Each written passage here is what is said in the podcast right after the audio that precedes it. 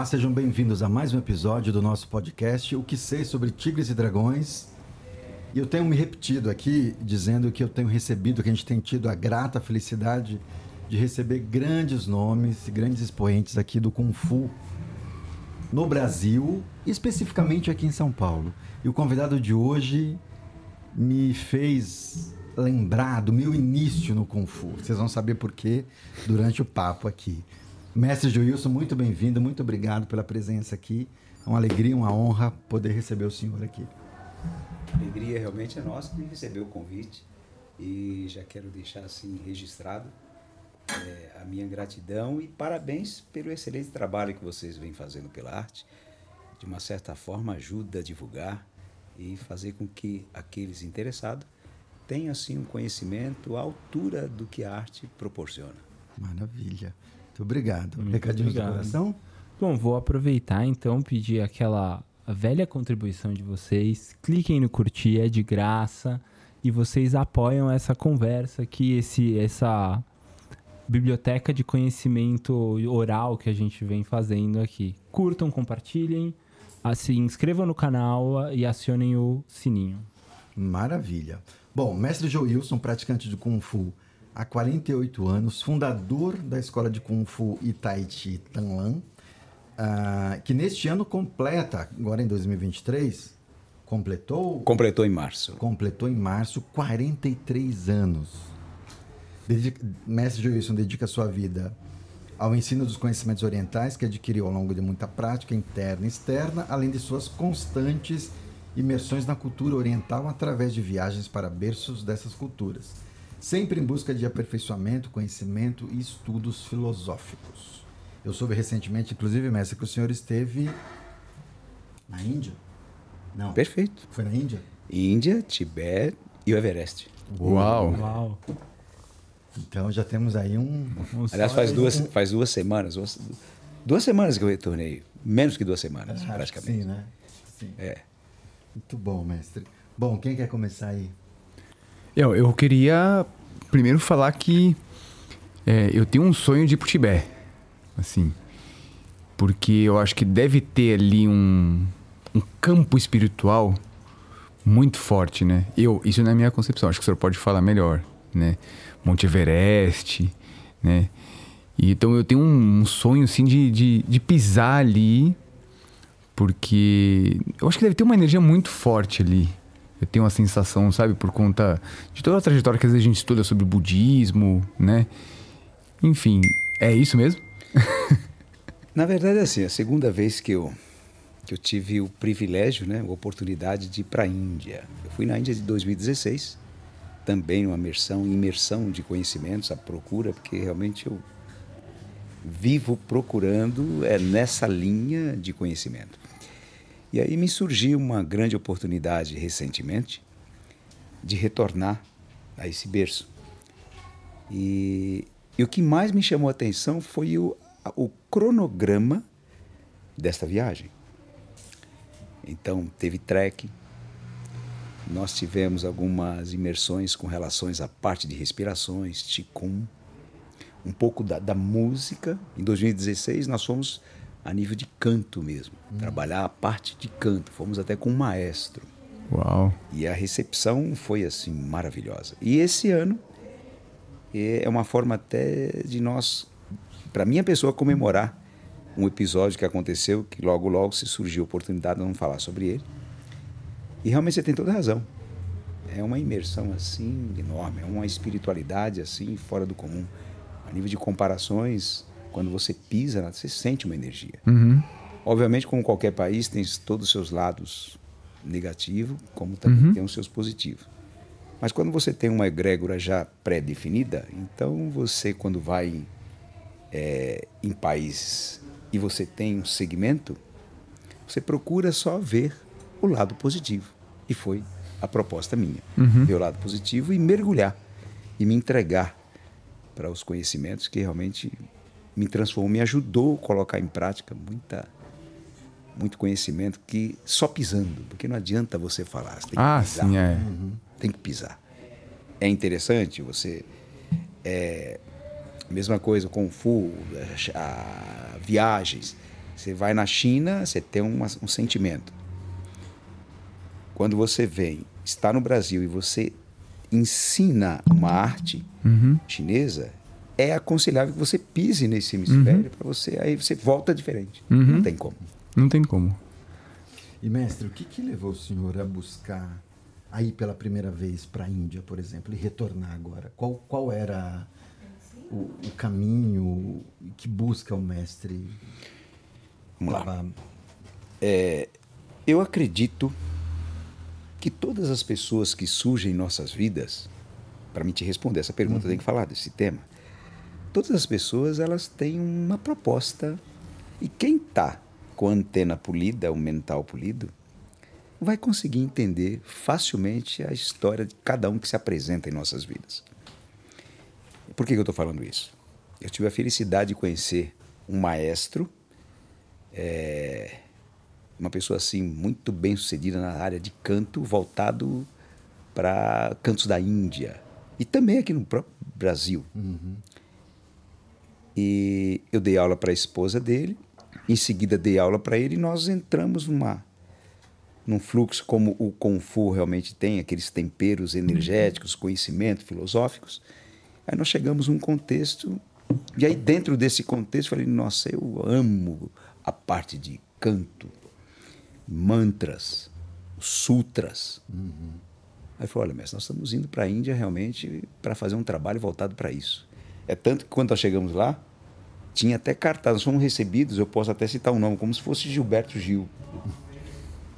Então, Autoridade. assim, porque nós fomos, é, inclusive tivemos troféus, recebemos troféus, cantos, né? ir lá no palco e cantar. E ele, com a parte de har- harmônio, aquela, o harmônio, ah, a parte musical mesmo.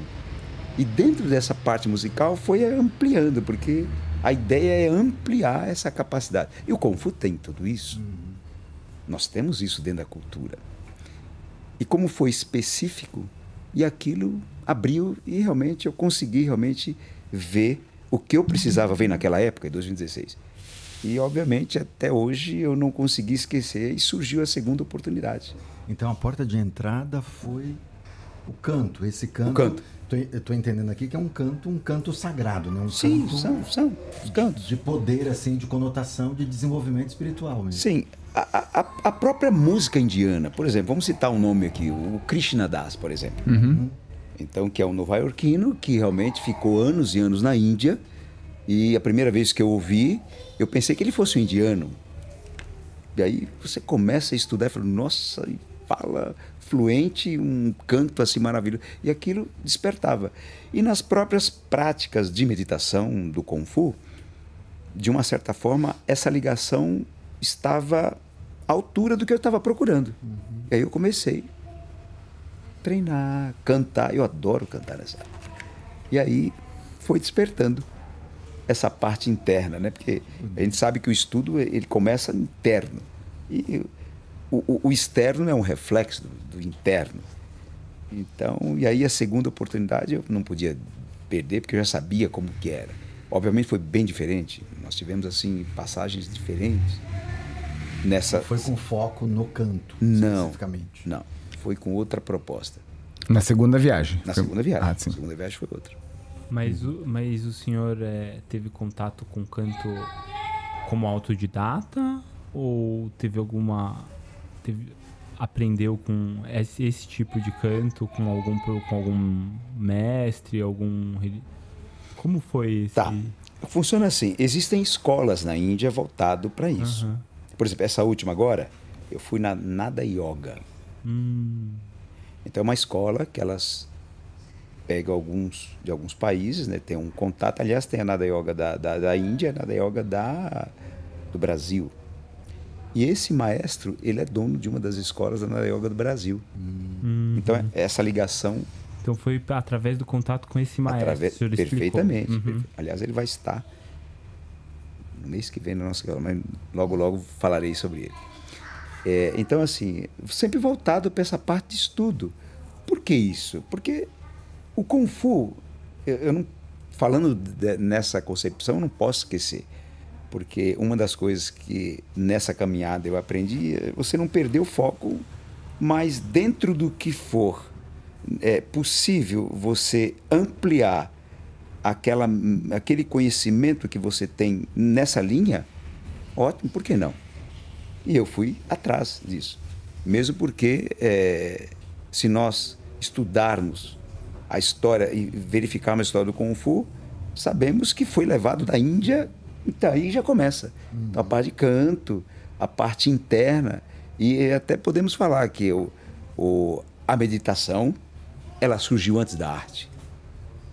Então, quer dizer, a parte de concentração. E eu fui buscar realmente isso, fui ampliar mais nessa última viagem. Que, que legal, que interessante. Que interessante. Mestre, eu estou imaginando aqui que esse encontro que o senhor fez com a tradição indiana, de alguma maneira, o que o senhor já pratica há mais de quatro décadas, que é o Kung Fu, eu estou fazendo um exercício de imaginação assim. Quando o senhor encontrou a tradição indiana, via esses cantos, esses cânticos sagrados, de alguma forma o senhor também reencontra o Kung Fu, né? O senhor tem uma ou revisita o Kung Fu ou é, a experiência do Kung Fu também contribui contribui muito para esse processo com o canto? Sim, sim. Por quê? É, quando você fala parte interna, não tem como nós dispensarmos a parte de ti, uhum. a energia. E quando você canta, você direciona cada chakra meridiano, você uhum. potencializa. E, e, é tanto que existem práticas voltadas, e eu fiquei surpreso, porque até então, na minha forma de ver, antes, eu achava que mantras era só a um. Uhum. E eu fiquei surpreso uhum. com a forma como nós praticamos lá. Então, assim, foi estudos onde você tinha tradução, você tem que expressar, e cada vez que você expressava, aquilo você sentia algo diferente, uhum. que é, é, até intraduzível, é, é, é, uhum. é complexo você expressar isso em palavras. Existem sensações que você não consegue trazer no sim, verbo. Sim. Então, é algo assim que vai potencializando. E, obviamente, se eu não tivesse um pouco da caminhada no Kung Fu, talvez eu não tivesse a sensibilidade de entender profundamente. Uhum. Então me ajudou. Aliás, foi graças ao Kung Fu que eu cheguei que até a China. Chegou. Toda a minha vida foi isso. Entrei no Kung Fu e aí abriu vários processos que, de uma certa forma, eu estou conectado. Mas são direcionamentos que vai me ajudar a potencializar. Mas sem sair perder a referência, que é o mais importante. Sem eu não posso sair. Então eu tenho que manter esse nível de equilíbrio. Uhum. É, eu costumo brincar que o, o Kung Fu ele, ele favorece que a gente acesse, abra portais, né? É quase como se portais se abrissem a partir do Kung Fu para a gente ir, ir, um pouco mais, e aprofundando um pouco mais. Eu me lembro quando eu comecei a, a praticar ainda com o mestre Rinaldo, ele tinha uma biblioteca lá na academia, na Lapa, na Guaicurus, e tinha uns livros lá sobre meditação, lobos da rampa, tinha umas coisas. Sensacional. É. E, e, e, tinha alguns livros que era meio proibido, ele não deixava disponível para todo mundo pegar. E aí teve uma fase que a gente dormia na academia e à noite, adolescente, ia lá nos livros e, e ficava lendo. Vamos experimentar o que está no livro. Vamos experimentar o que está no livro. Tem todas essas, essas essas fases. Mas eu estou citando isso porque foi a partir do Kung Fu que eu percebi que isso que o mestre falou agora, esses campos vão se abrindo, né? É como se o Kung Fu favorecesse que a gente se aproximasse de algo que é importante para minha alma, para a alma do mestre, para a alma do Márcio, para a alma do Rômulo. Então cada um vai ter ali um, um chamado ou um portal vai se abrir diferente para cada um de nós. E, e, comigo teve essa fase do budismo, depois do taoísmo. E aí, e agora eu estou lembrando isso a partir da fala da fala do mestre. E aí eu queria aproveitar isso que eu acabei de comentar para entrar mais especificamente no tema Kung Fu. E para perguntar para o mestre como é que o mestre encontrou as artes marciais? Como é que se deu o primeiro encontro? Já foi pelo Kung Fu, especificamente? Ou o mestre teve alguma outra arte, sei lá, O judô, o karatê, enfim. Ok. É, eu vou é, tentar colocar, pautar, que me chamou muita atenção a sua fala, com relação ao portal. Essa palavra é profunda. Sim. E, e eu vou estender um pouquinho nessa Claro, linha, claro. nessa linha de portal. Então, assim, dentro da nossa procura e busca, nós sabemos que nós temos inúmeros portais. E esses portais você só tem acesso na medida que você vai se purificando mentalmente, vai eliminando algumas mazelas, alguns agregados psicológicos, e aí você vai acessando a isso.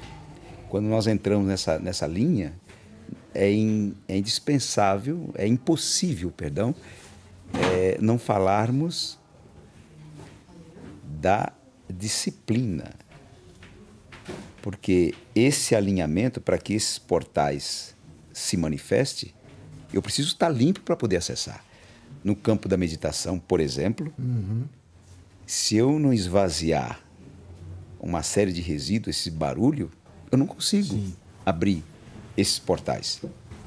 Então, assim, ainda na, na linha do portal, o Kung Fu ele tem essa condição. Mas aí existe a questão de você permitir.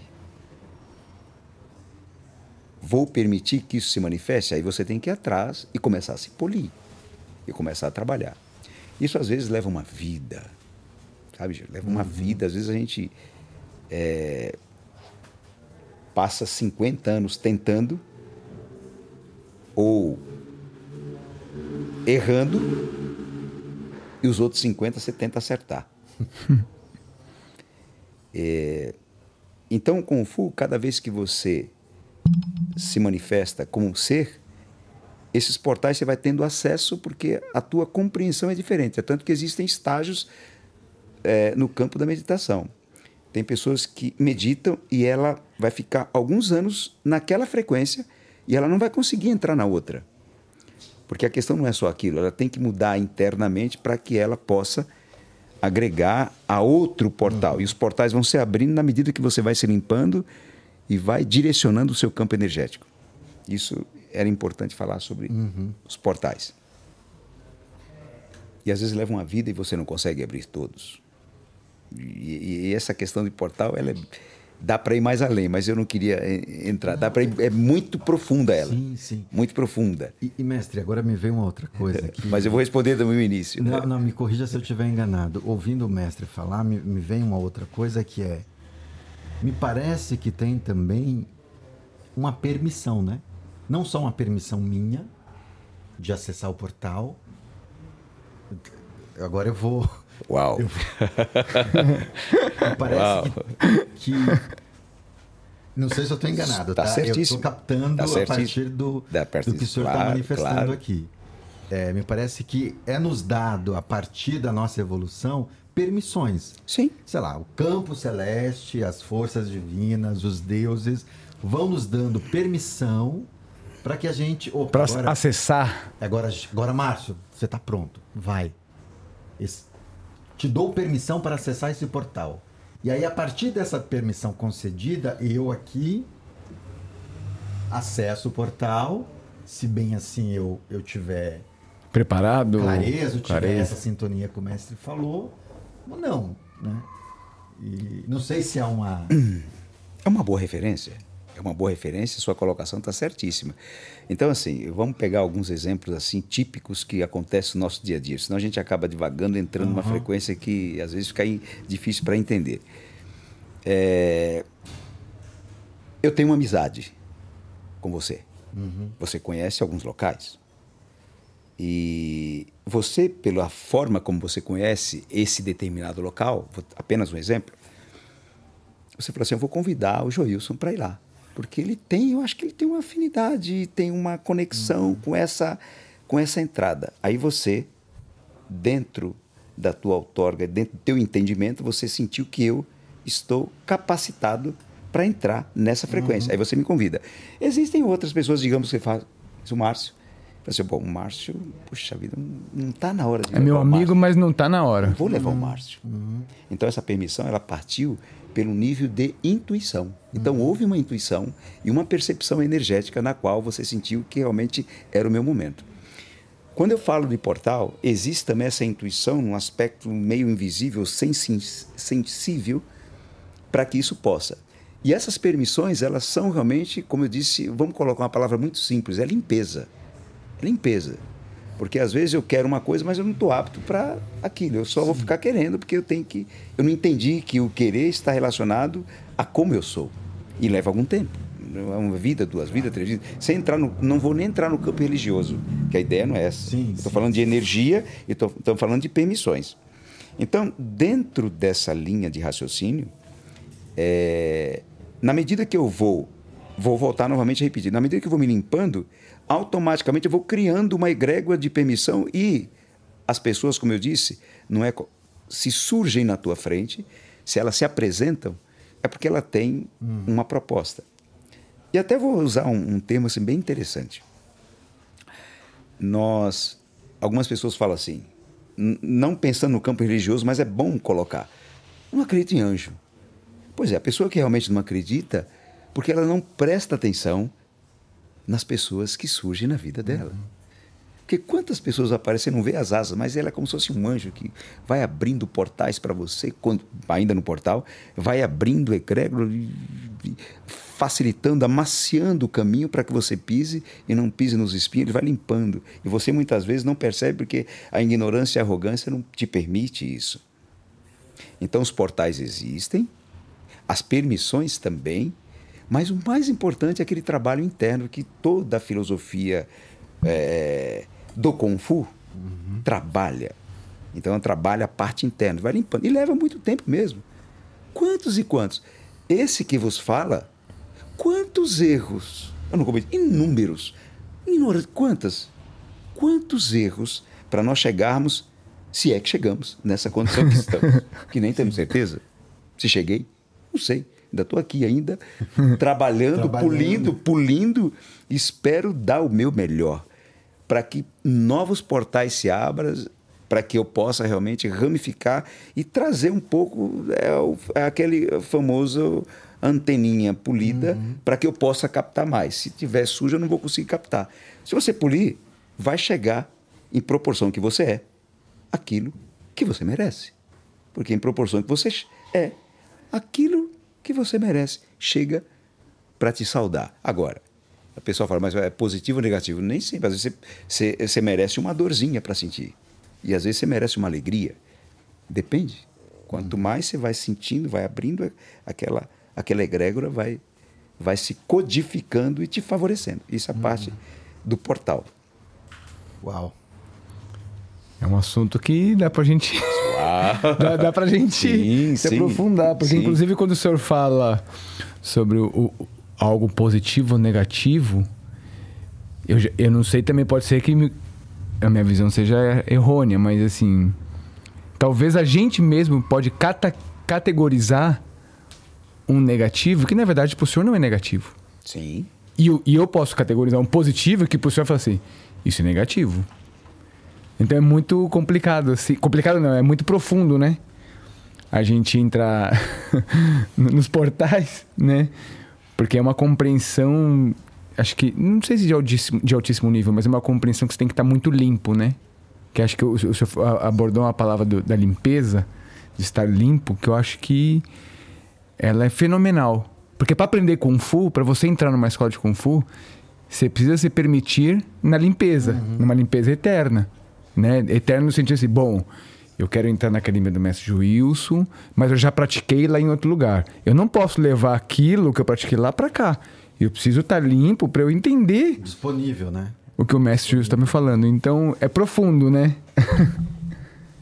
Se você está encharcado de várias situações que não foram resolvidas, então é primeiro você, ou seja, para você chamar alguém para entrar, visitar a sua casa, tem que estar em ordem. Você tem que limpar a sua casa. Vamos filosofar um pouquinho. Uhum. Você tem que limpar a sua casa. Você não vai chamar alguém para chegar na tua casa e a casa está desarrumada.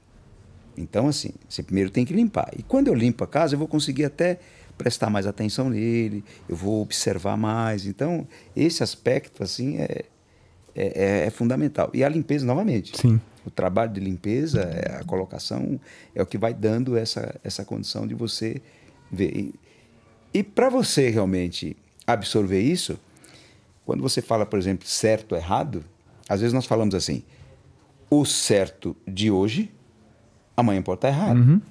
Uhum. E o errado de hoje, pode estar, amanhã pode estar certo. Aí a maioria faz assim: é, balança. Aí, na minha compreensão, eu digo assim: o certo. O, o certo é o certo. É o certo, no independente da data. O certo é o certo. Independente gente, se fosse cê, ontem. Você vê que a gente balança a cabeça natural na primeira colocação? Nós concordamos, porque a maioria acha isso. A minha verdade de hoje, amanhã pode ser uma mentira. E quando eu começo a falar, você, embasado nessa compreensão, você fala, está certo. Uhum. E amanhã, a minha mentira pode ser uma verdade? Não, vai continuar sendo mentira. Uhum. E aí você vai levar algum tempo para entender essa compreensão. E aí, quando você entra num processo de meditação e de compreensão interna, aí você sai da questão certo e errado, que a uhum. ideia é essa, é o que vai te gerar sofrimento. Se você ficar tanto um quanto o outro, você vai estar tá uma linha de comparação utilizando o intelecto. E quando eu começo a trabalhar esse lado sutil da mente, nas técnicas de respirações, eu vou eliminando esse sutil. E aí o que acontece? Quando eu elimino isso, isso são chavões que fazem com que eu não entre em um, portal direcionado numa egrégora diferenciada. Mas quando eu limpo essa sequência de certo errado, eu estou livre do sofrimento, tanto um quanto do outro. Aí eu começo, eu já sou neutro. Mas para chegar nesse sentido neutro, de ser neutro, tem muita caminhada. Tem muita, tem muito tênis para gastar, muita sola para ser trocada. O mestre. E alguns até prótese. No meu caso, duas. eu, tava. Você usou uma palavra que me chamou, assim, conecta muito com o que eu tô entendendo aqui, né? Eu acho que eu sou aqui da, da turma mais cético.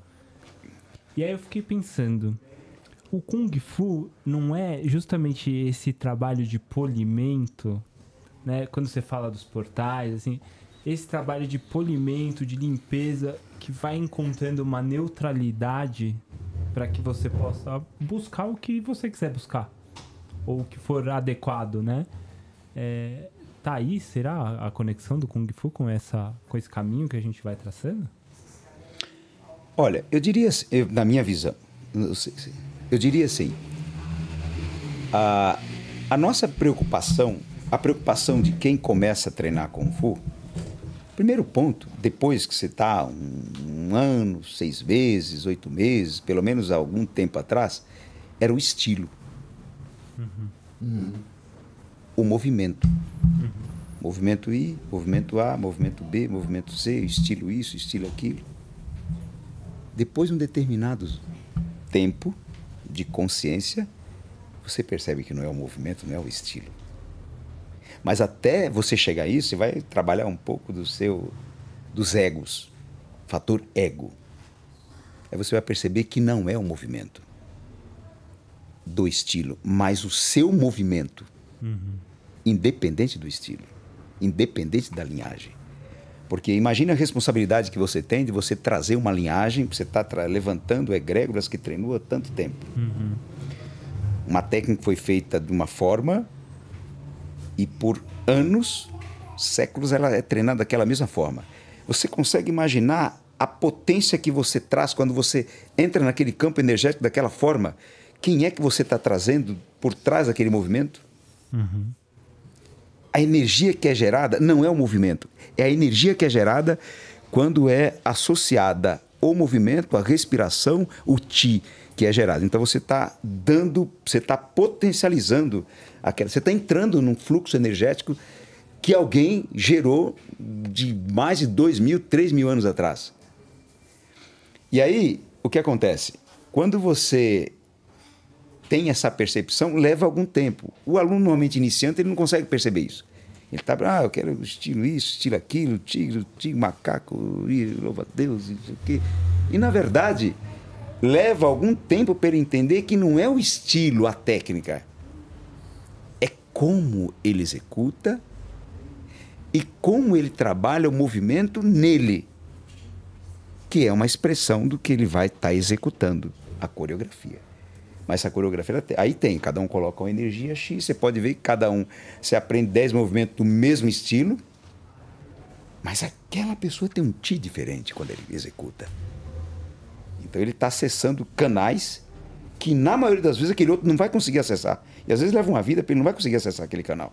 Porque é dele, ele potencializou aquilo, ele trouxe, ele conseguiu entender essa conexão. Então não é um movimento.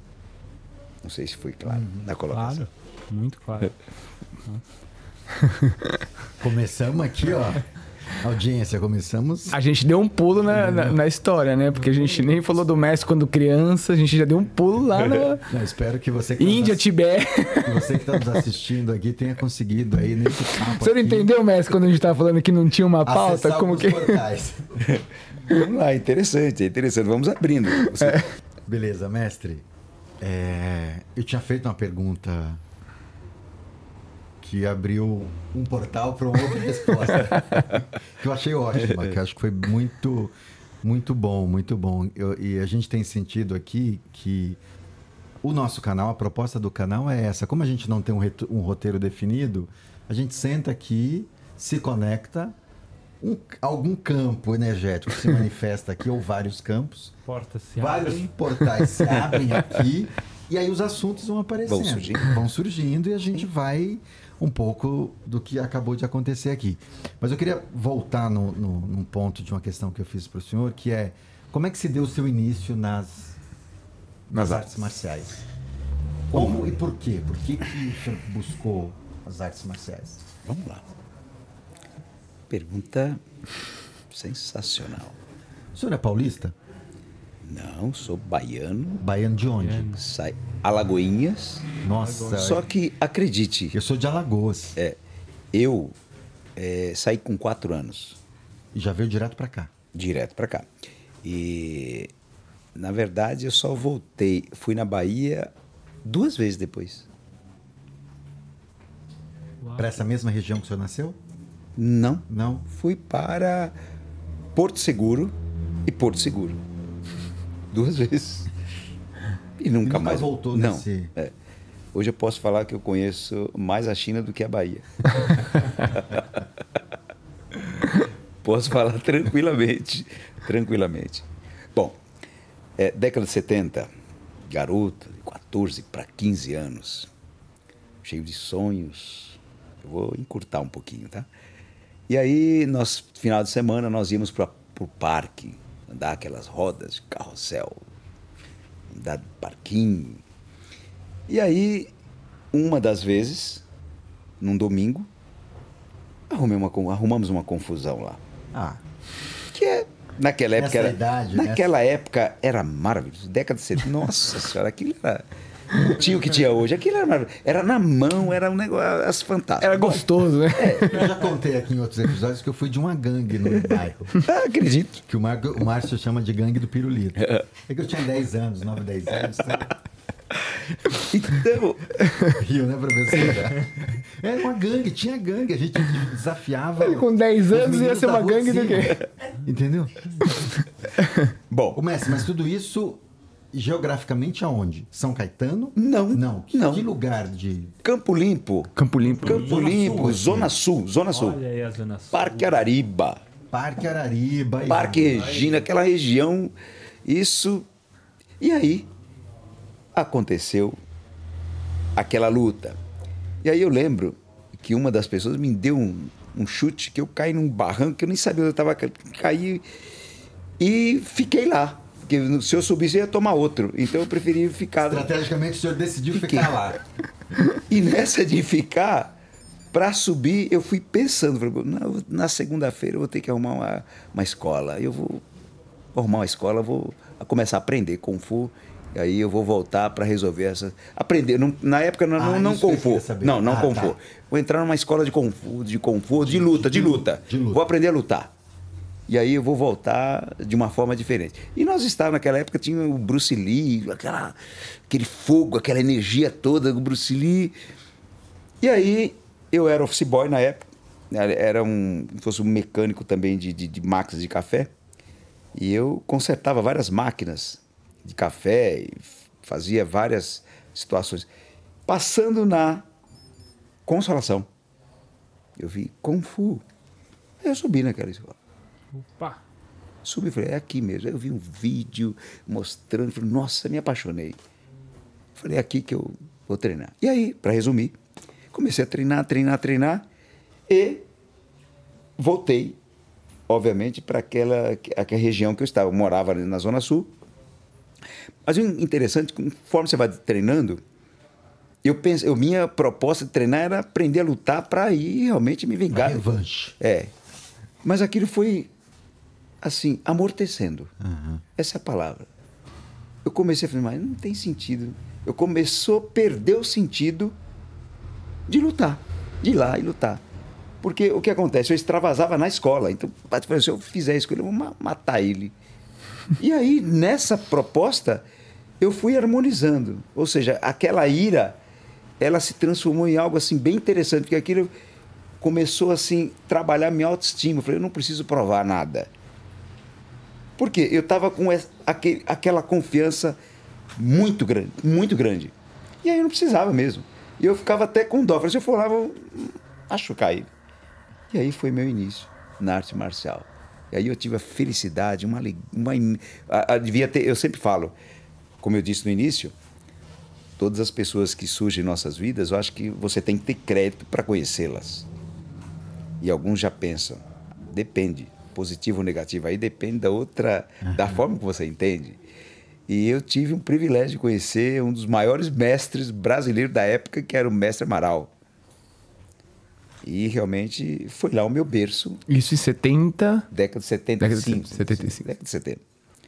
Então foi lá que nós começamos tudo. E aí tem história, primeira geração praticamente. Então nessa primeira geração, se eu não estou enganado, estava o senhor, Sim. Rinaldo, Rinaldo, Tomizak? Não, Tomizak é depois. Depois, veio depois. depois. Márcio São Geraldo, é dessa primeira geração também? O mestre Márcio de Taichi. Depois. Depois também. Depois. Quem que era da primeira? Da primeira... Michael. Michael. Michael da primeira. Michael, Michael, Michael. Tinha o. Pedro Barbosa.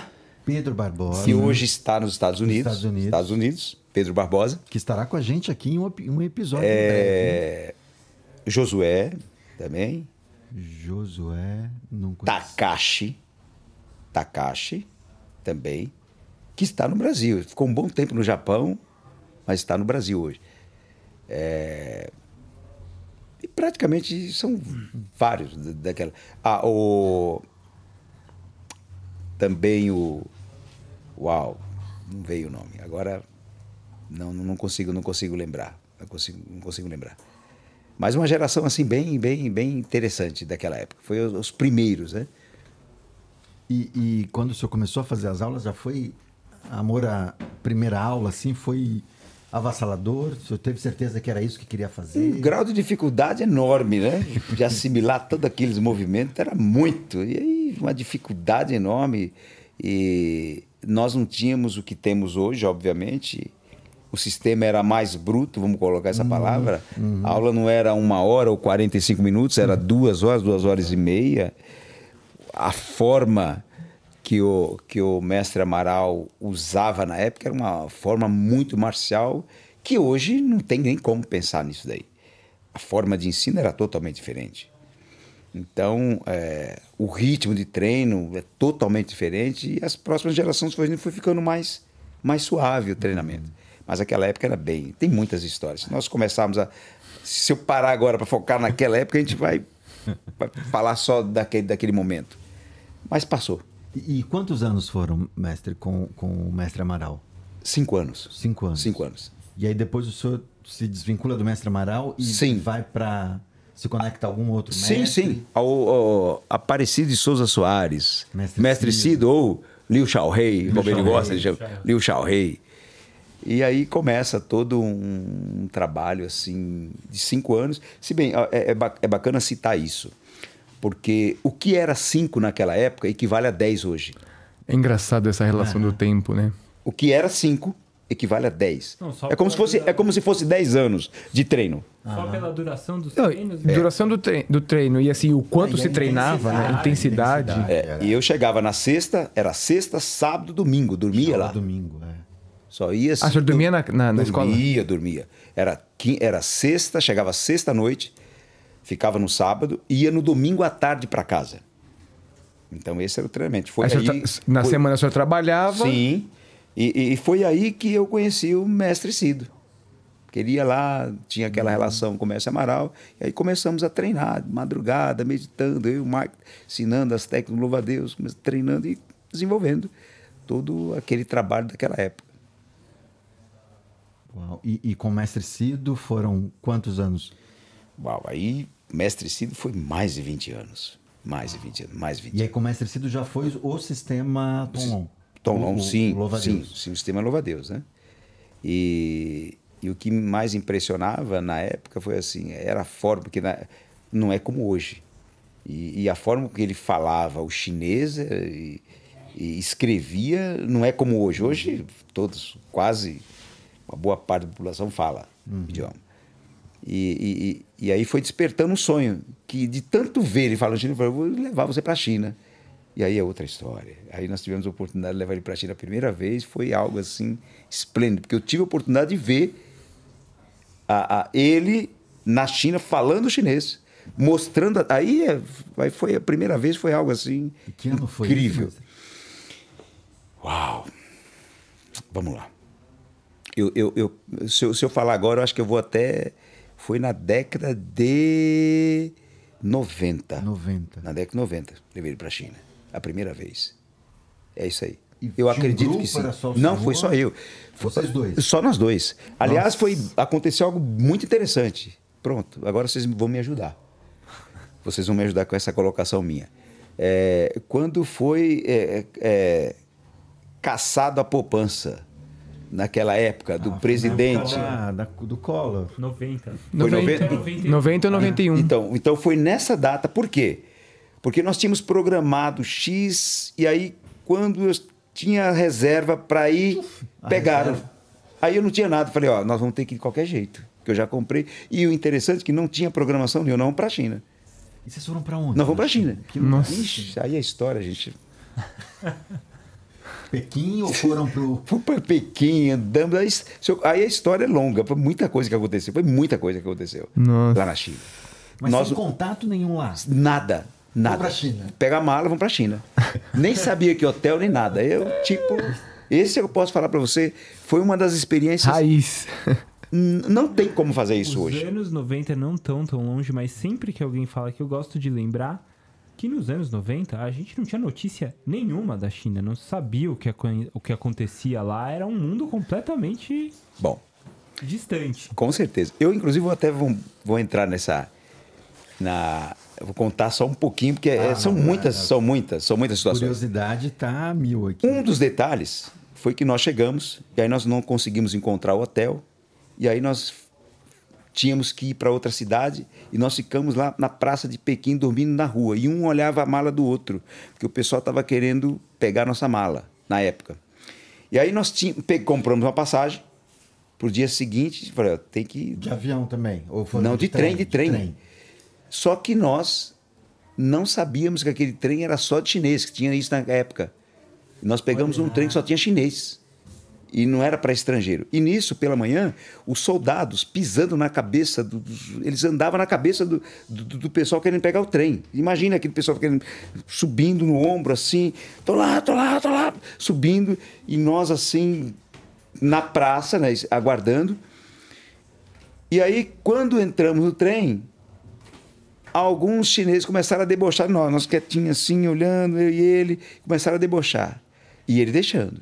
E ele deixou toda a situação acontecer. De repente, esse homem levanta, se levanta e começa a falar chinês. Aí eles não acreditaram. Ele começou a falar chinês fluente com eles. Como assim? Como assim?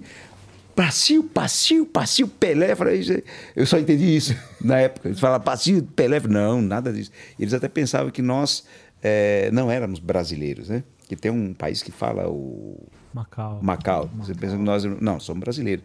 Mas ele falou. E aí, nós, naquele momento, quando ele começou a falar chinês fluente, a amizade foi tão grande, eles começaram a abraçar, nós ficamos abraçados, andando abraçado, aí fomos. Aí abriu o campo, porque aí até teve lojas, demonstrações, o portal se fomos, abriu. aí abriu, ótimo. Aí os portais se abriram. E aí o mestre Cido, eu estava tendo uma inauguração, o pessoal tocando tambor, aí já chegou, convidou ele, começou a tocar tambor, ele começou a fazer ali tigre, na, na, na, na Cati do Tigre, o pessoal aplaudiu, e aí aquilo, eu falei, nossa, é, de ver a, aquele momento, não tem como esquecer. Nossa, foi um dos maiores presentes, aquilo para mim foi, foi, um presente para ele, aqui eu vivi e vi isso, vi a, a, todo esse hemisfério acontecer, que foi uma alegria assim, imensa. Nossa, que demais, sabe? é, eu, já ouvi, eu já ouvi algumas histórias dele, mesmo que eu treinei com ele um tempo, e, e ele sempre falou dessa viagem, assim... Com um privilégio. Muito, assim, o olho, o, os olhos dele brilhavam, assim, dele contando, assim, na, na praça, vendo demonstração, os chineses vendo ele falar chinês, assim, nossa... Mas eu imagino que o Gil sempre fala que nos anos 90, final da década de 80, anos 90, a China era muito longe da gente, né? Porque a gente não tinha acesso. Hoje. Hoje, Sim. hoje continua no mesmo lugar, né? Mas é diferente, o sistema era. É, então. Na TV, na internet, todo dia. A gente não sabia nada do que acontecia lá. Tinha. As pessoas contavam, mas não sabia exatamente, né? Imagina uma comparação. Um, um exemplo. Você. Imagine se andar a Paulista inteira e você não ter acesso a um banheiro. Só tinha um banheiro público naquela época. E se você cuspisse não, ele multava você. Naquela época, era assim. Mas assim, eles sempre tiveram essa disciplina acirrada. Por isso que são o que são hoje. Uhum. Então. Que demais essa história. Eu tô... Nossa, eu queria saber mais dessa história. dessa viagem, da saída à China. Esse é chá? É. Acho que. Mestre, o senhor está tomando chá, né? Chá. chá. O senhor quer mais um pouquinho de chá? Eu aceito. Com licença. É chá.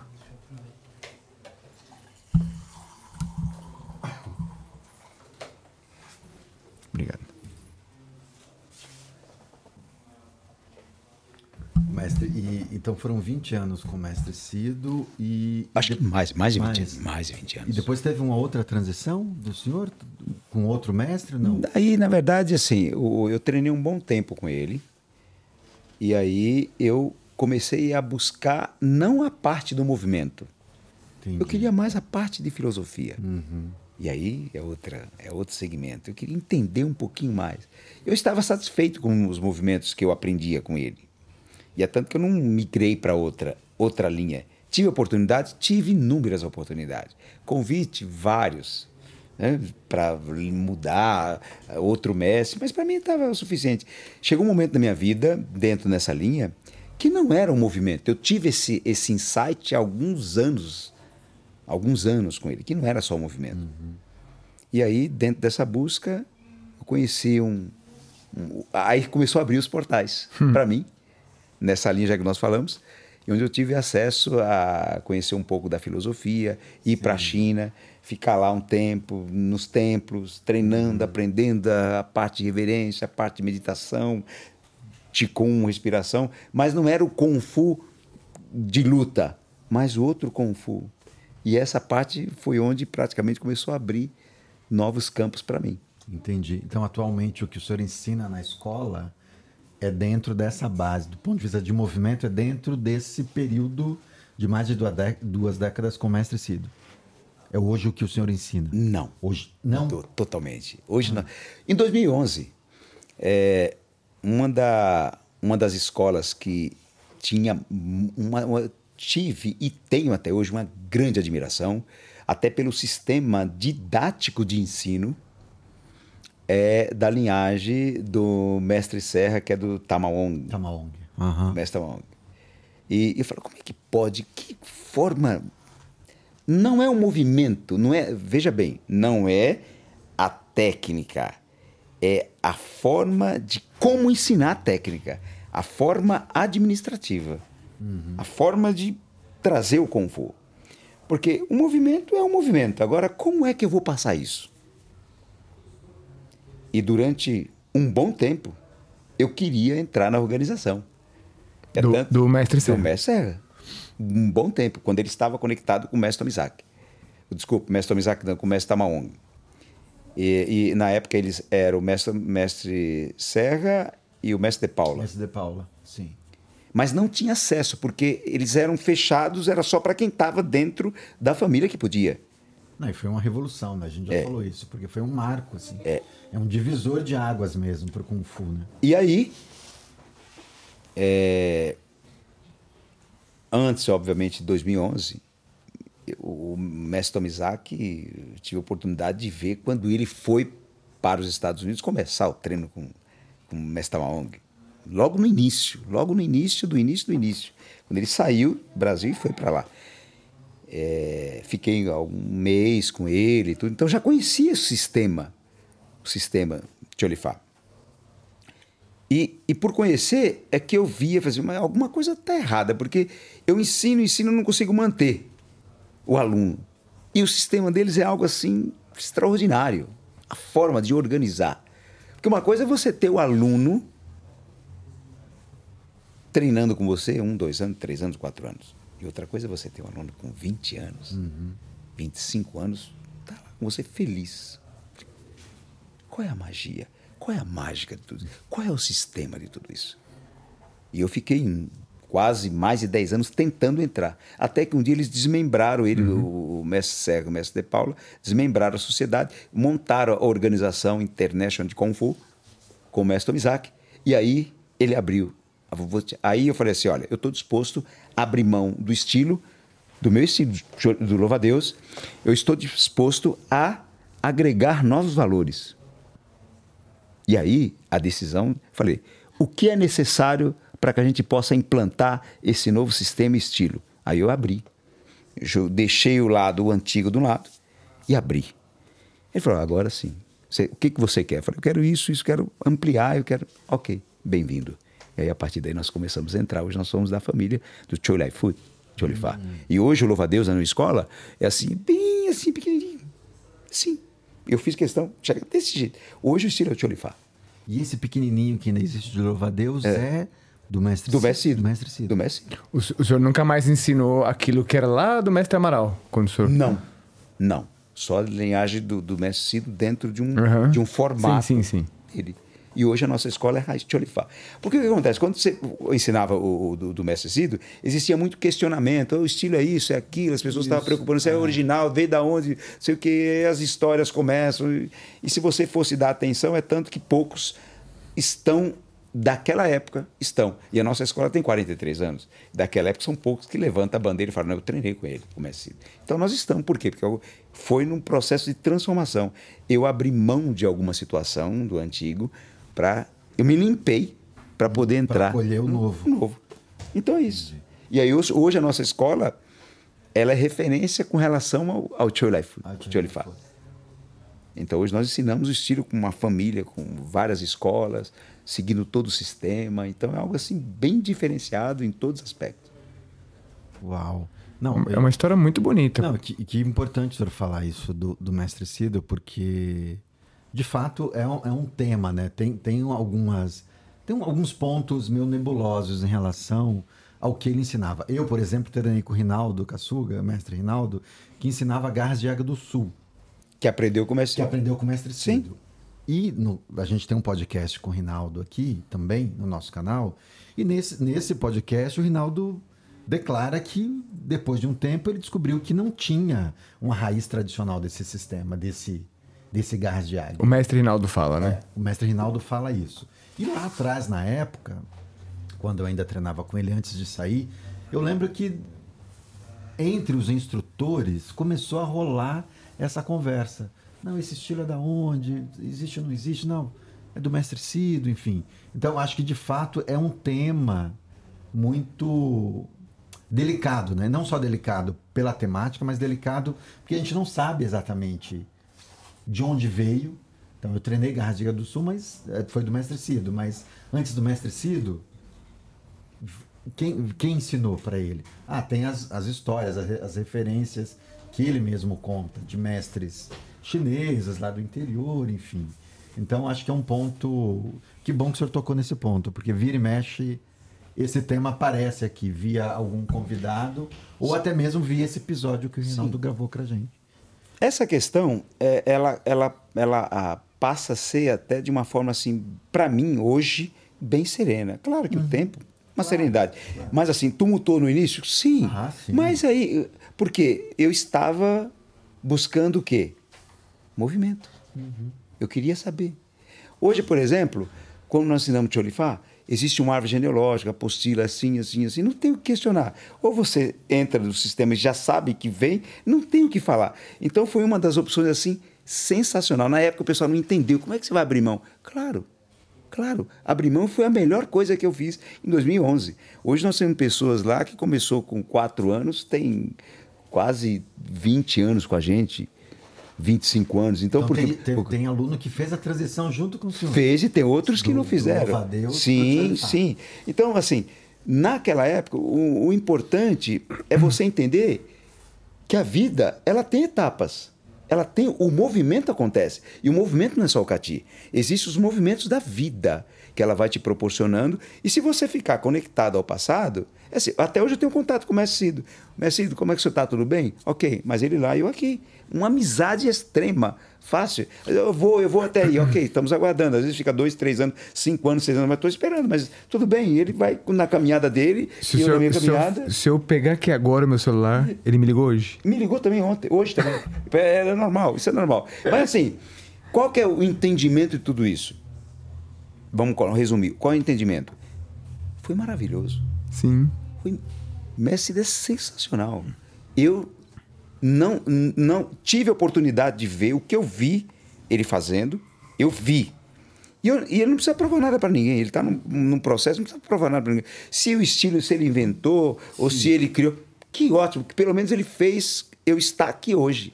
Ele acendeu uma chama de alguma forma. Agora, para ter essa percepção, você precisa se curar. Ah, e algumas pessoas não têm essa percepção de cura. Ela vai carregar isso pro resto da vida, com mágoas, sentimento. Aqui. Tem gente que tem uma facilidade em absorver esse, essa negatividade. Uhum. Eu vejo um lado muito positivo. Eu, graças a ele, estou no Kung Fu, porque ele me ajudou a ter um segmento. Eu o ajudei quando era o momento de ajudar. Ele me ajudou no momento que foi necessário ajudar alguns ciclos se abriram naquele momento, eu ajudei, e outros ciclos se fecharam. Ok, a vida continua. Eu não vou ficar lamentando. Um respeito enorme, uma gratidão enorme. E não tenho o que falar, porque se eu falar mal, eu vou contra toda essa linha de ensinamento. Então, é só gratidão. É só gratidão. É isso que eu ia falar. É só gratidão. gratidão. Aí, a gratidão, assim. É, eu acho que o, o, ponto principal que o senhor está falando, acho que é muito importante. Sabe por quê, mestre? É, a gente recebe, às vezes, perguntas de pessoas nos vídeos, principalmente no, no, no do mestre Rinaldo. E tem pessoas que falam assim: ah, leva o mestre Cid e, e pergunta para ele. Aí eu me pergunto: onde essa pessoa quer chegar? O que, que essa pessoa quer dizer com isso? Sabe por quê? Eu acho que o respeito e a gratidão ele está acima de qualquer técnica que alguém vai me ensinar ou de qualquer Taulu, Cati, não importa o que cada um vai falar. Acho que o respeito que a gente tem que ter pelos professores, pelos mestres que nos passaram na, na, nas, nas, nossas vidas, ele está acima de qualquer coisa. Se ele inventou, que ótimo. Um baita talento. Se ele não inventou, que bom também. Se ele aprendeu com alguém chinês, que ótimo. Se foi com um brasileiro, que bom também. Porque eu tenho que respeitar aquele ser humano que está ali. Então, quando as pessoas nos abordam, ah, leva a tal pessoa e pergunta sobre isso. Onde você quer chegar com isso? Ou você acha que eu vou botar o Gil? Gil, fala para mim quando você treinou lá garra de... Onde eu quero chegar com isso? Para desrespeitar? Para botar aquele mestre, aquele professor que, primeiro, que é muito mais antigo do que eu? Onde Sim. eu quero botar aquela pessoa? Qual é? Não vai, não vai ter lugar nenhum para isso. Né? E, e, na verdade, eu tô, desculpa que eu tô até falando aqui, que quem quer ouvir isso aqui, não vai acontecer isso aqui.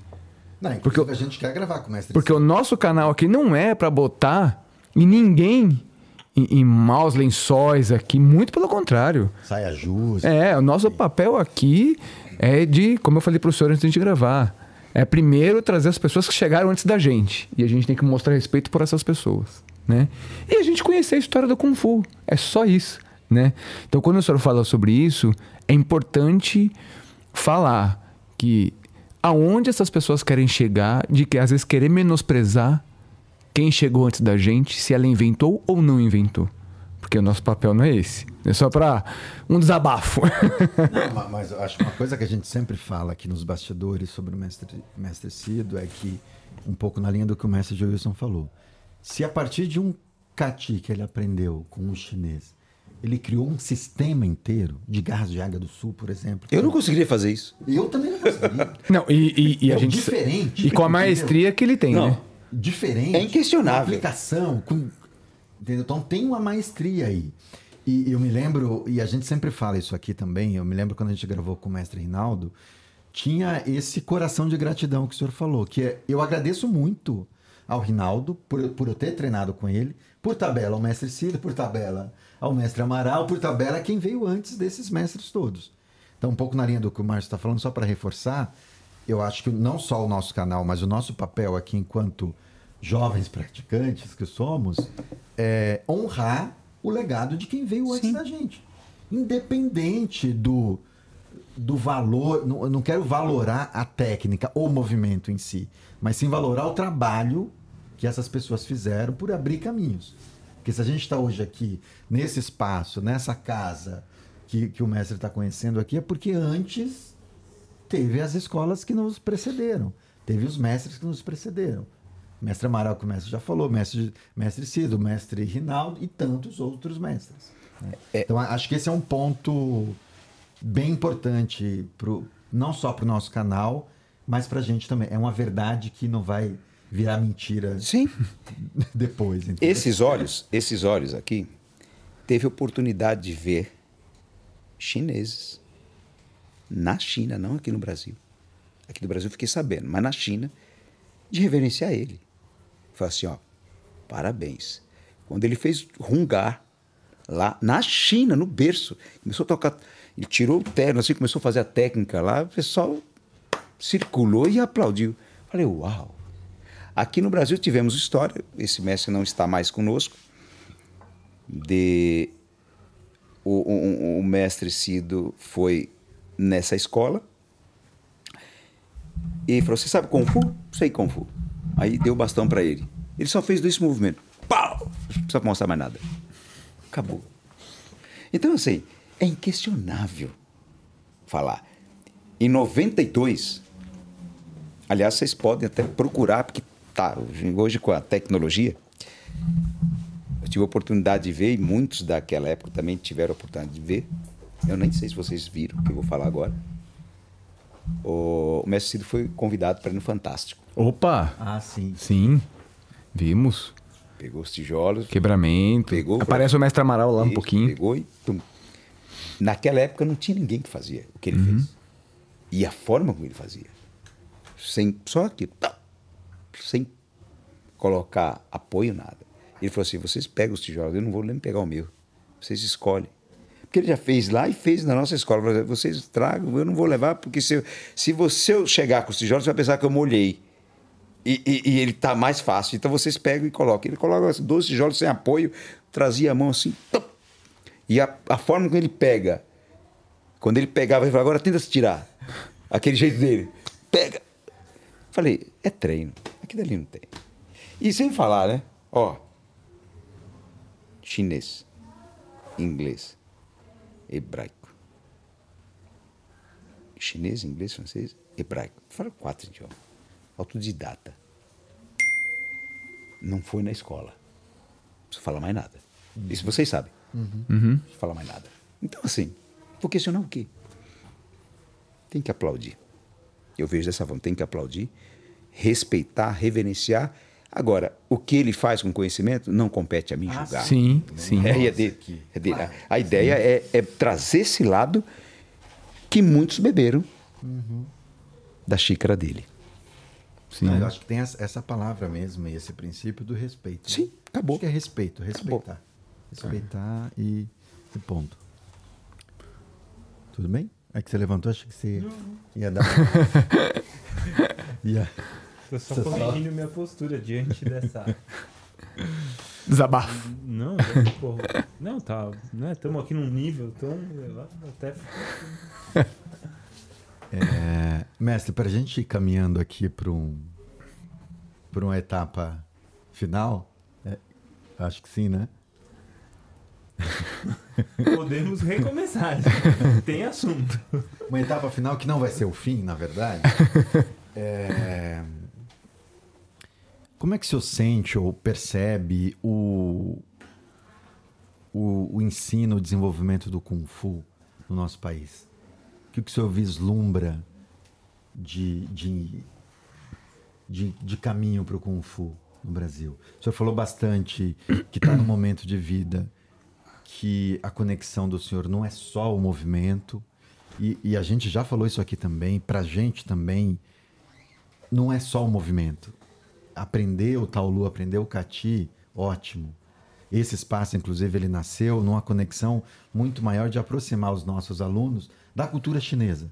E a partir da cultura chinesa, abrir campos e abrir portais para que as pessoas possam ir encontrando práticas que vão nutrindo cada vez mais, não só o corpo, mas também o espírito. Então, eu queria o que o mestre falasse um pouco, como é que o que o mestre vê é, ou pretende trabalhar com Kung Fu daqui para frente? Vamos lá. É, hoje, o nosso trabalho com o Kung Fu, ele visa não só, como você mesmo acabou de falar, o aspecto de movimento. Mesmo porque o próprio estilo, ele tem, e isso já vai satisfazer o quê? O intelecto. Porque quando a parte de, de perguntas, porque eu quero saber o que, que eu estou aprendendo. Então ele vai lá e vê que tem uma história, uhum. existe um árvore genealógica, ele não pode questionar, é aquilo. Ok, esse é o primeiro ponto. Ele já sabe, já tem plena consciência. E dentro dessa consciência manifestada do movimento, nós vamos que trabalhar um aspecto que como eu posso falar, que ele é uma cura. E todas as pessoas que procuram Kung Fu ou iniciaram a intenção, ninguém procura o Kung Fu sem saber o porquê que está procurando. Já começa assim. Então, é um processo, eu sempre falo, que o, as escolas de Kung Fu que têm esse embasamento são uma, um hospital. E com várias sessões de terapias à disposição. E às vezes terapia intensiva. Né? Sim. e, e o que acontece é que os profissionais têm, nessa época, têm que se preparar melhor para poder atender essa nova demanda, essa nova geração. E para isso, está faltando um pouco de imersão nessa parte interna. Uhum. Porque se você procurar só a parte externa, você se perde. Vai chegar um momento que você fala, e aí, depois de um determinado tempo, será que eu vou ter aquela mesma velocidade? Será que vou ter aquela mesma pegada? Será que vou ter aquela mesma passada? E se você tem uma sustentabilidade da parte interna com mais acentuação, com uma compreensão, você vai conseguir sustentar e entender melhor cada movimento. E a maioria das vezes, você vê muita gente despreparada para isso. Porque ela está visando apenas um lado do movimento, formação, cati, e faixa, e graduação, e competir daquilo. Nada contra. Mas é importante entender que é muito mais do que uhum. isso. Então, assim, se preparar para atender às expectativas. Por exemplo, na nossa escola, uma das coisas assim, fundamentais é saber por que você quer treinar. Onde você quer chegar? Por que você está aqui? E às vezes a pessoa fala, ué, nem sei. Descobre que nem sabe, mas tá lá. Aí a, o, o primeiro passo é esse. E aí nós vamos mostrar, ok, você não sabe? A sua condição é essa. Nós vamos fazer um resumo de quem é você. Então, qual que seria esse resumo? Ó, tua força é essa, tua flexibilidade é essa, tua resistência é essa, tua coordenação motor é essa, tua concentração é essa. Agora, o que, que você quer? Ah, você está procurando Kung Fu por quê? Qualidade de vida?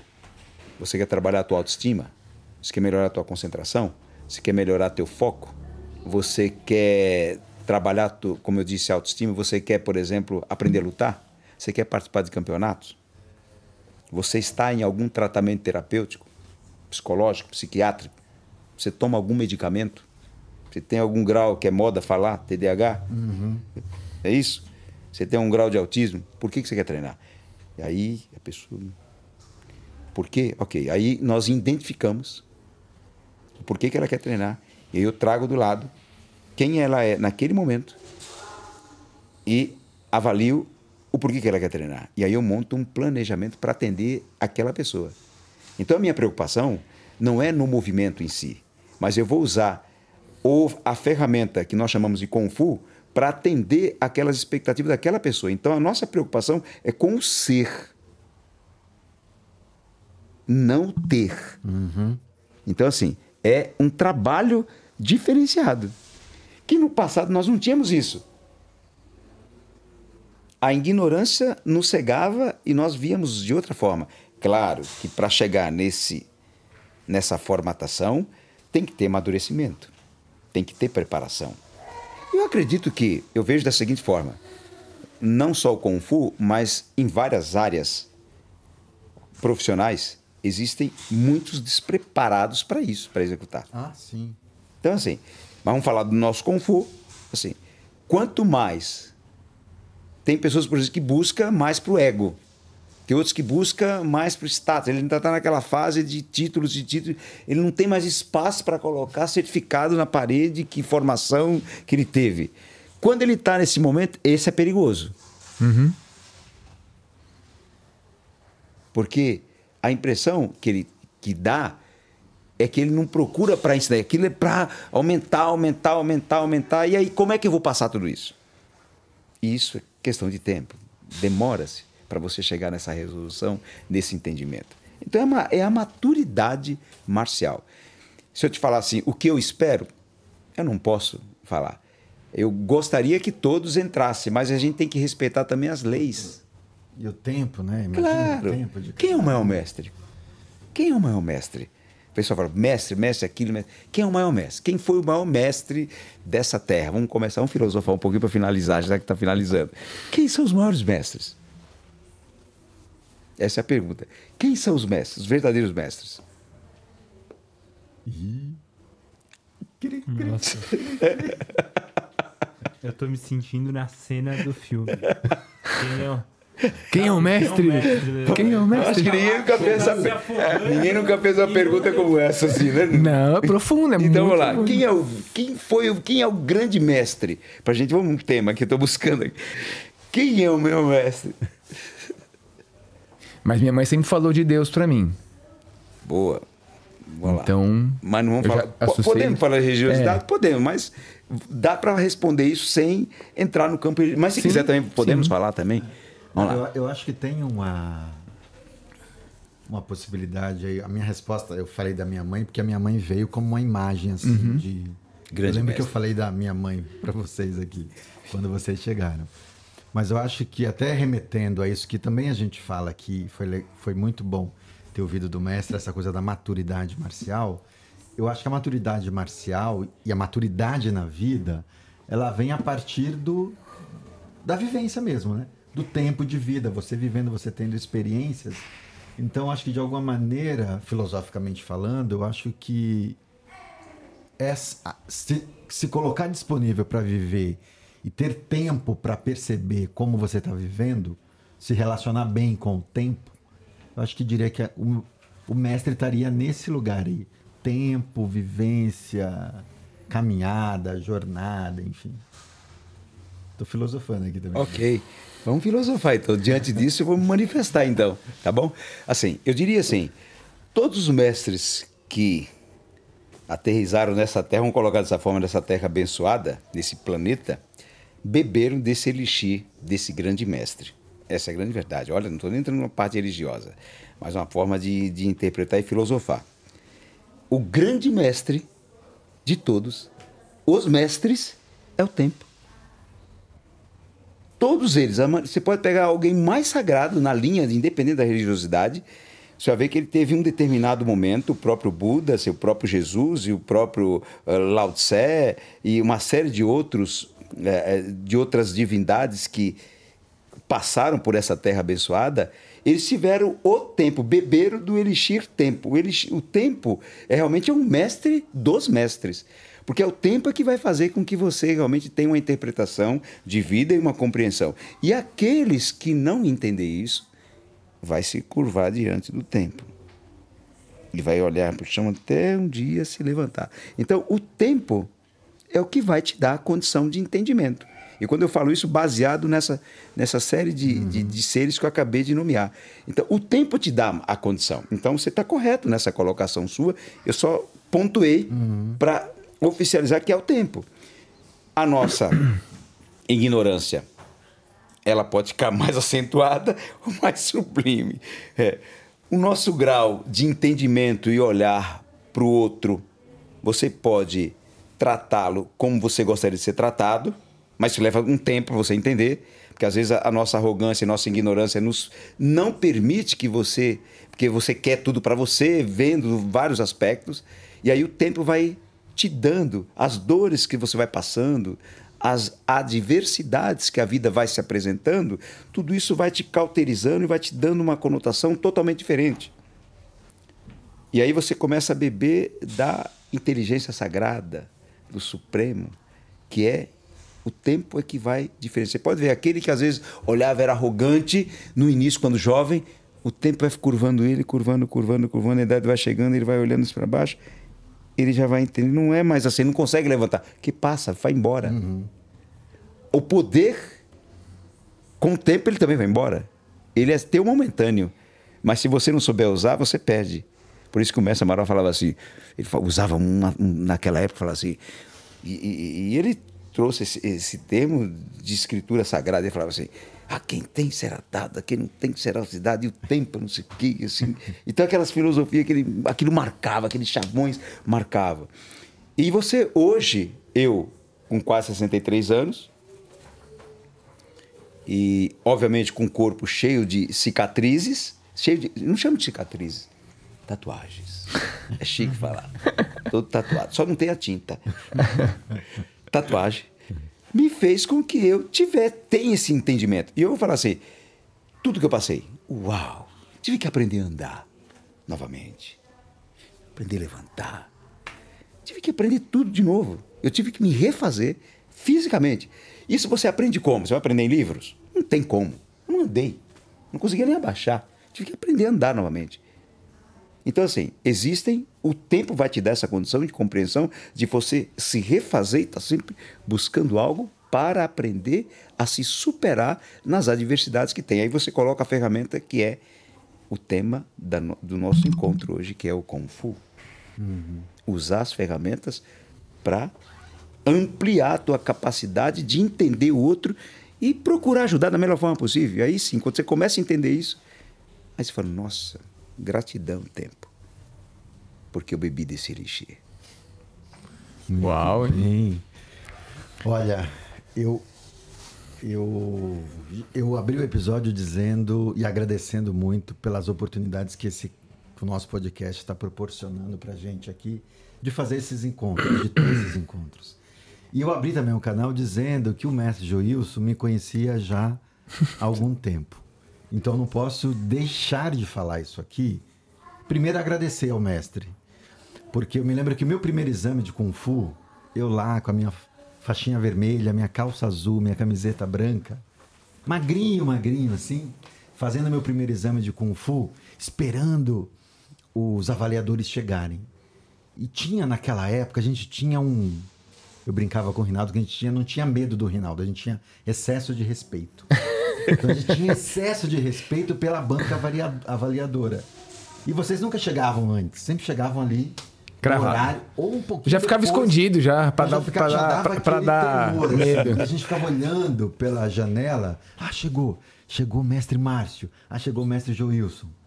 E aí, a hora que vocês subiam e se colocavam para avaliar, primeiro que a gente não tinha intimidade com vocês, mas eu me lembro muito, muito dos meus primeiros exames como gafanhoto no Kung Fu, do mestre Joe Wilson avaliando a minha primeira minha pré-fase fase preparatória. Que alegria. Depois primeira Isso fase. em 80 e pouco? 90? Isso 89. 89. O primeiro exame foi, acho que.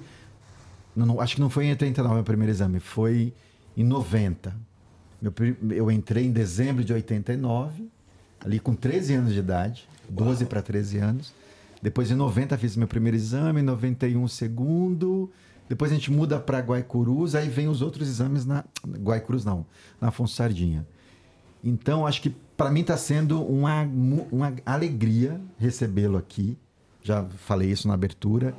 E está sendo para mim um momento de relembrar da minha história, do meu início no Kung Fu. Dos seus temores no exame. E dos meus temores. Então, se alguém sabe, não sei se o mestre vai lembrar, mas se alguém me viu no início, além do meu mestre Rinaldo, além do, do meu Jaulien, do meu instrutor é, Wagner Tome, foi o mestre Joilson, o mestre Márcio de São Geraldo, que era outro mestre que ia lá avaliar também e que a gente tinha um medo, assim. O Hélio. tu- Hélio. O Hélio. O Hélio. eu Não, também. não, o Hélio acho que não chegou a me avaliar, não. Mas vocês dois, com certeza. O mestre Joilson, com certeza. Então, eu quero de novo manifestar minha gratidão, minha gratidão por você estar aqui, pelo mestre estar aqui e por eu ter tido a honra de ter sido observado. Eu ali aspirante, observado e ter recebido nota. E sempre passei O mestre Jonas falou exames, assim: "Ah, ah, Reinaldo, Reinaldo, aquele magrelo ali não vai durar, não. aquele Então, magrelo. durei, hein? Não, acho que o mestre não, Não, tá durando. É sério, Não. pô, é a zoeira.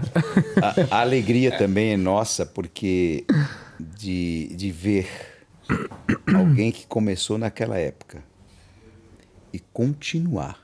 Porque a história não é começar, é você sustentar. E sustentar é mais difícil de começar. Opa. Profundo, né? sustentar, sustentar. Independente do estilo Y, X, mas você está na frequência, você está treinando. Então, isso para nós é uma alegria assim, indescritível. Acredito que o mestre Ronaldo também, o mestre Reinaldo também, deve estar muito feliz, porque é, a- a- lembrar de alguém que iniciou e não parou, porque o segredo é esse, é você não parar, é continuar. E não importa como. E, e- e eu também, de estar ainda vivo e estar aqui, Nossa. fazendo parte desse, dessa, dessa reunião, vamos chamar assim, desse programa, e, e espero ter trazido ah, um pouco de incentivo eh, e um pouco de entendimento, né? Porque todos nós aprendemos. Aprendo bastante.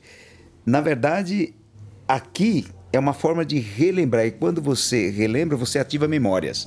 E quando você ativa memórias, é como se você buscasse algo que está armazenado em você, portais.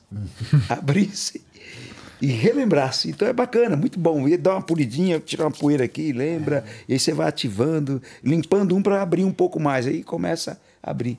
São dispositivos. Então a gratidão também minha de estar aqui. É, confesso fazer, que, qual será o tema? Até fazer, qual será o tema? Vamos lá. Você está preparado. E o bacana é isso, o Fu te dá essa condição de você estar preparado para tudo. Olha, vamos lá, vamos colocar, vamos ser verdadeiro, vamos ser real, não tem como, e vamos colocar o que a, o que a história contou e vamos trazer da melhor forma, né? O que eu vivenciei em todos esses anos com Kung Fu é isso, né? Então, assim, é motivar e que a pessoa continue e que se preparem mais, né? Essa, colocação sobre o início, se preparem porque essa nova geração estão realmente precisando demais. E a cada dia que passa, a gente percebe que é, é, o- esses três pilares, que vamos chamar do o pilar físico, onde você vai agregar todo o aspecto físico da pessoa, uma sustentabilidade, o pilar mental, que é a participação de você concentrar, querer, adquirir, ver realmente onde você quer chegar, e o pilar das emoções, né? Sanar, saturar aquilo que está meio sangrando, começar a- a- a- a saturar essa- esses campos de emoções que não estão sendo resolvido, que não foi resolvido, e resolver usando essa ferramenta que é Kung Fu, é o que nós fazemos lá. Trabalhar esses aspectos para que a gente possa alinhar e formar seres melhores, né? Cada vez mais. Muito bom. Uau, Uau. que episódio, hein? É, uau. Muito bom. Muito obrigado, mestre. Estou com vontade de fazer um episódio 2 aqui. Se puder. Podemos pensar. Você faz com a Cifu Betinha. Cifu Betinha tá aqui, tá? Tem plateia aqui. Tá? E vem Dora também na plateia. Então é isso, gente. É isso? Nossa. Mestre, muito obrigado mais Gratidão, uma vez gratidão. pela presença. Muito obrigado, Cifu Betinha, pela presença, pela mediação. E vamos gravar também. Vamos marcar, é. Tá? Então é isso, a você que está nos ouvindo, nos acompanhando, ouvindo nos melhores tocadores. É verdade, estamos aí também no Spotify, no Android Podcast, Apple Podcast e Castbox. Então procurem a gente lá, deem cinco estrelas e compartilhem. Muito bem. Obrigado. Não esqueçam de deixar comentários e tem um Pix aqui aparecendo. Se você quiser nos ajudar além da curtida do comentário, a gente agradece, tá bom? Obrigado e até o próximo episódio.